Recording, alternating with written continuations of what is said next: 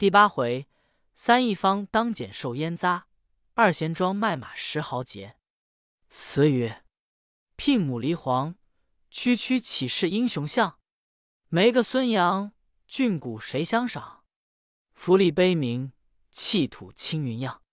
多惆怅，言车执烛，太行道上，又调点绛唇。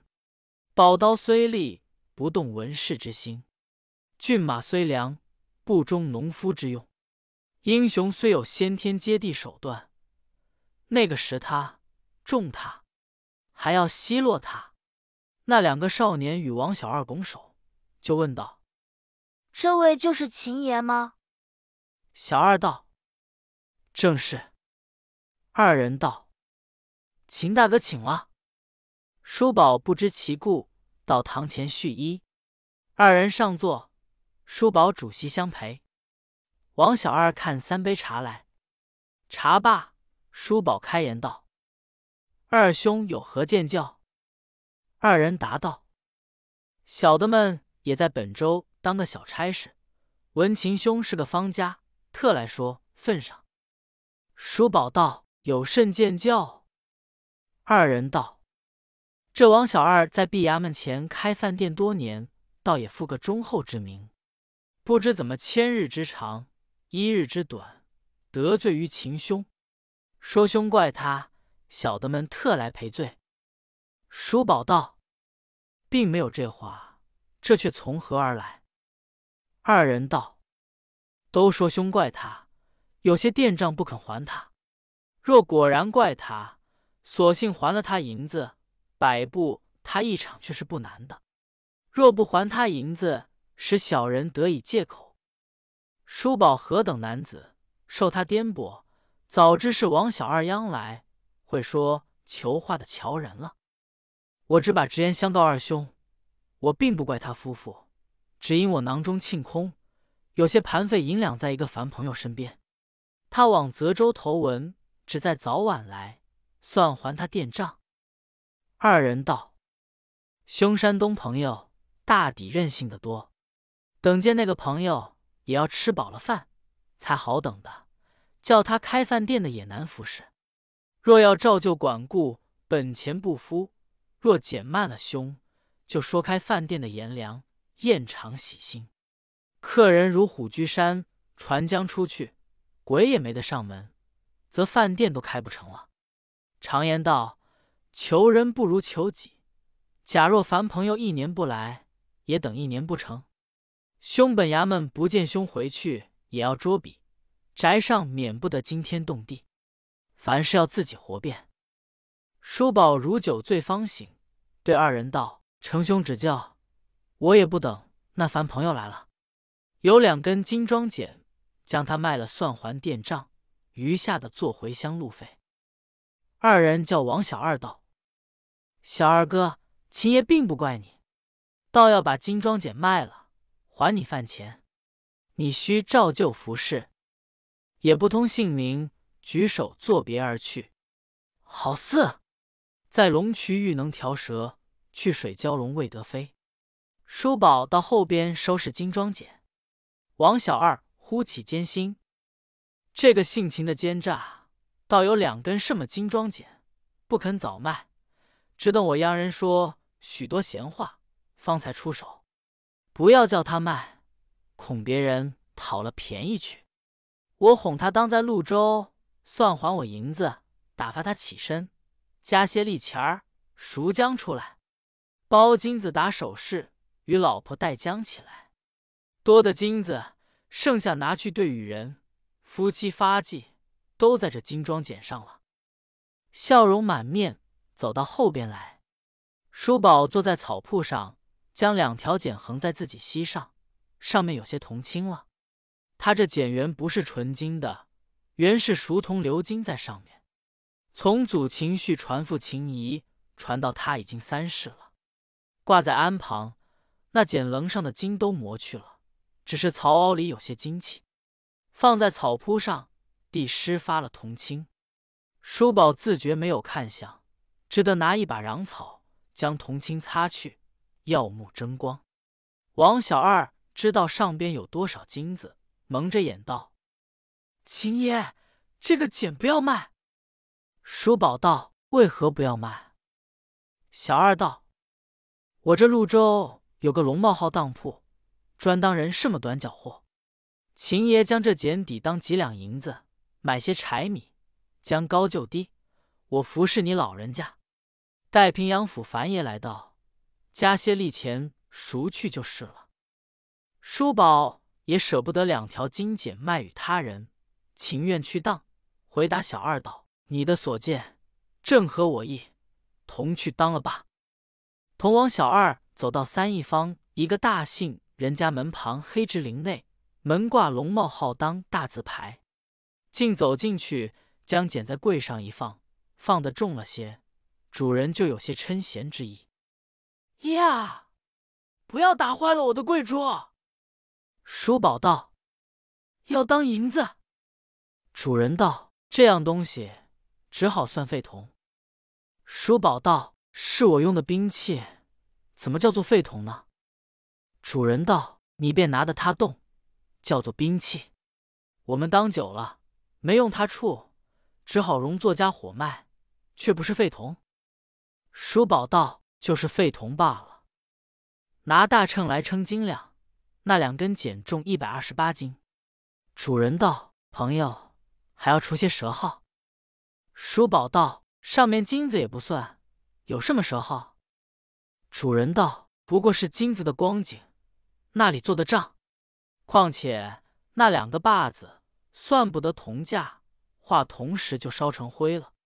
如今是铁力木的，绝重。”叔宝却慷慨道：“把那八斤零头除去。”做一百二十斤实数。主人道：“铜是潞州出产的去处，好铜当价是四分一斤，该五两短二钱，多一分也不当。”叔宝算四五两银子，几日又吃在肚里，又不得回乡，仍然拿回去。小二已有些不悦之色。叔宝回店，坐在房中纳闷：举世尽肉眼，谁能别其真？所以英雄事。碌碌多言轮，王小二就是逼命一般，又走将进来，向叔宝道：“你老人家在寻些什么值钱的东西当罢？”叔宝道：“小二哥，你好呆！我宫门中道路，除了随身兵器，难道带什么金宝玩物随身？”小二道：“顾不得你老人家。”叔宝道：“我骑这匹黄骠马。”可有人要？小二道：“秦爷在我家住有好几时，再不曾说这句。说什么金装简？我这潞州人，真金子还认作假的，那晓得有用的兵器。若说起马来，我们这里是旱地，若大若小人家都有脚力。我看秦爷这匹黄骠，倒有几步好走。若是肯卖，几时先回家，公事都完了。”叔宝道：“这时就有银子的。”小二道：“马出门就有银子进门。”叔宝道：“这里的马市在怎么所在？”小二道：“就在西门里大街上。”叔宝道：“什么时候去？”小二道：“五更时开市，天明就散市了。”小二叫妻子收拾晚饭与秦爷吃了。明日五更天要去卖马，叔宝这一夜好难过，生怕错过了马市。又是一日如坐针毡，盼到交五更时候起来，将些冷汤洗了脸，梳了头。小二掌灯牵马出槽，叔宝将马一看，叫声哎呀，道：“马都饿坏在这里了。”人被他颜良到这等田地，那个马一发可知了。自从算账之后，不要说细料，连粗料也没有得与他吃了，饿得那马在槽头嘶喊。妇人心慈，又不会除草，瞒了丈夫，偷两束长头草丢在草里，凭那马吃也得，不吃也得。把一匹千里神驹弄得蹄穿鼻摆，肚大毛长。叔宝敢怒而不敢言。要说饿坏了我的马，恐那小人不知高低。就到连人也没有得吃，那在马乎？只得接扯拢头，牵马外走。王小二开门，叔宝先出门外，马却不肯出门，竟晓得主人要卖他的意思。马便如何晓得卖他呢？此龙驹神马乃是灵兽，晓得才教五更。若是回家，就是三更天也被安配烧行李了。牵战马出门，除非是饮水肯亲，没有五更天牵他饮水的理。马把两只前腿蹬定这门槛，两双后腿倒坐将下去。若论叔宝气力，不要说这病马，就是猛虎也拖出去了。因见那马汪瘦的紧，不忍加勇力去扯他，只是调息绵绵的唤。王小二却是狠心的人，见那马不肯出门，拿起一根门栓来，照那瘦马的后腿上两三门栓，打得那马护疼。扑的跳江出去，小二把门一关，道：“卖不得，再不要回来。”却说叔宝牵马到西营市来，马市已开，买马与卖马的王孙公子往来络绎不绝，看马的驰骤杂沓不计其数。有几个人看见叔宝牵着一匹马来，都叫列位让开些，穷汉子牵了一匹病马来了。不要挨倒了他，何唇何舌的淘气。叔宝牵着马在市里颠倒走了几回，问也没人问一声，对马叹道：“马，你在山东捕道时何等精壮，怎么今日就垂头丧气到这般光景？叫我怎么怨你？我是何等的人，为少了几两电账，磨弄得垂头丧气。”何况于你？常言道得好，人当穷见羽生低，马瘦毛长不显肥。得时猫儿强似虎，败林鹦鹉不如鸡。先时还是人牵马，后来倒是马带着人走。一夜不曾睡的，五更天起来，空肚里出门，马市里没人瞅彩，走着路都是打盹睡着的。天色已明，走过了马市，城门大开。乡下农夫挑柴进城来卖，潞州及今山西地方收秋都是那如如鸡儿。若是别的粮食收拾起来枯槁了，独有这一种气望。收秋之后还有青叶在上，马是饿极的了，见了青叶，一口扑去，将卖柴的老庄家一跤扑倒。叔宝如梦中惊觉，急去搀扶。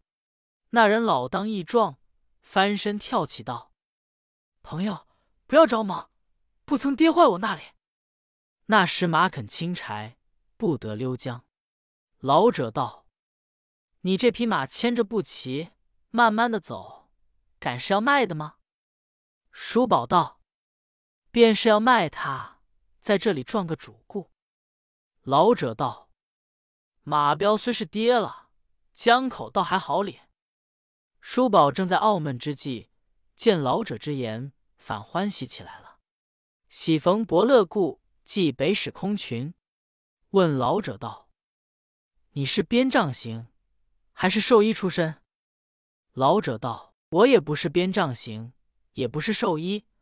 老汉今年六十岁了，离城十五里居住。这四束柴有一百多斤，我挑进城来，肩也不曾换一换。”你这马轻轻的扑了一口青柴，我便跌了一跤，就知这马江口还好。只可惜你头路不熟，走到这马市里来。这马市里买马的都是那等不得穷的人。叔宝笑道：“怎么叫做等不得穷的人？”老者道：“但凡富家子弟未曾买马，先叫手下人拿着一副鞍辔跟着走，看中了马的毛片，搭上自己的鞍辔。”放个配头，众一方才肯买。他怎肯买你的病马培养？自古道，买金须向十金家，怎么在这个所在出脱病马来？你便走上几日，也没有人瞧这里。叔宝道：“据你说起来，还是迁到什么所在去卖呢？”老者道：“只是我要卖柴，若是不卖柴，引你到一个去处，这马就有人买了。”叔宝道：“你卖柴的小事。你若引我去卖了这匹马，事成之后送你一两名雄性，排行第二，我们都称他做二员外。他结交豪杰，买好马送朋友。叔宝如酒醉方醒，大梦初觉的一般，暗暗自悔：我失了检点。在家时常闻朋友说，潞州二贤庄丹雄信是个严大的豪杰，我怎么到此就不去拜他？如今弄得衣衫褴褛、湖面鸠形一般，却要去拜他，岂不是迟了？正是临可绝景，悔之无及。若不往二贤庄去，过了此渡。又无船路，却怎么处？也罢，只是卖马，不要认牧民的朋友就是了。老人家，你引我前去，果然卖了此马，实送你一两银子。老者摊了后谢，将四束柴系在豆腐店门口，叫卖豆腐的替我照管一照管。扁担头上有一个青布口袋，带了一身黄豆，进城来换茶叶的。见马饿得很，把豆儿倒在个深坑塘里面，扯些青柴拌了，与那马且吃了。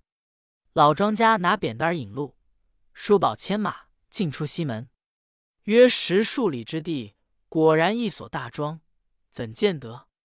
但见碧流萦绕，古木阴森；碧流萦绕，往来鱼应纵横；古木阴森，上下鸟声嘈杂。小桥红跨。景色清幽，高厦云连，规模齐整。若非就罚定，是名门。老庄家持扁担过桥入庄，叔宝在桥南树下拴马，见那马瘦的不像模样，心中暗道：己所不欲，勿施于人。我也看不上，教他人怎么肯买？因连日没心绪，不曾牵去饮水，肯清刷袍，鬃尾都结在一处。叔宝只得将左手衣袖卷起，按着马鞍；右手五指将马领鬃往下分离。那马怕疼，就掉过头来，望着主人将鼻息乱扭，眼中就滚下泪来。叔宝心酸，也不去理他领鬃，用手掌在他项上拍了这两掌，道：“马爷，马爷，你就是我的同仆一般，在山东六府驰名。”也仗你一臂之力，今日我越见不利，把你卖在这庄上。你回头有恋恋不舍之意，我却忍心卖你，我反不如你也。马见主人拍相吩咐，有欲言之状，四蹄踢跳，嘶喊连声。叔宝在树下长叹不绝。正是微腹空群志，还余力快财，残无人减服。昂首一悲哀。却说雄信富厚之家，收秋事毕，闲坐厅前，见老人家竖扁担于窗扇门外边，进门垂手，对员外道：“老汉进城卖柴，见个山东人千匹黄骠马要卖，那马虽跌落标，江口还硬。如今领着马在庄外，请员外看看。”雄信道：“可是黄骠马？”老汉道：“正是黄骠马。”雄信起身，从人跟随出庄。叔宝隔西一望，见雄信身高一丈，貌若灵官，戴万字顶皂夹包巾，穿含罗细褶，粉底皂鞋。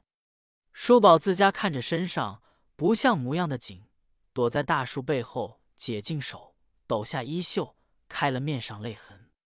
雄信过桥，只去看马。不去问人，雄性善识良马，把衣袖撩起，用左手在马腰中一按。雄性履力最狠，那马虽筋骨鳞层，却也分毫不动。拖一拖头至尾，准长一丈；提至鬃，准高八尺。遍体黄毛如金丝细卷，并无半点杂色。此巧妙处，正是奔腾千里荡尘埃。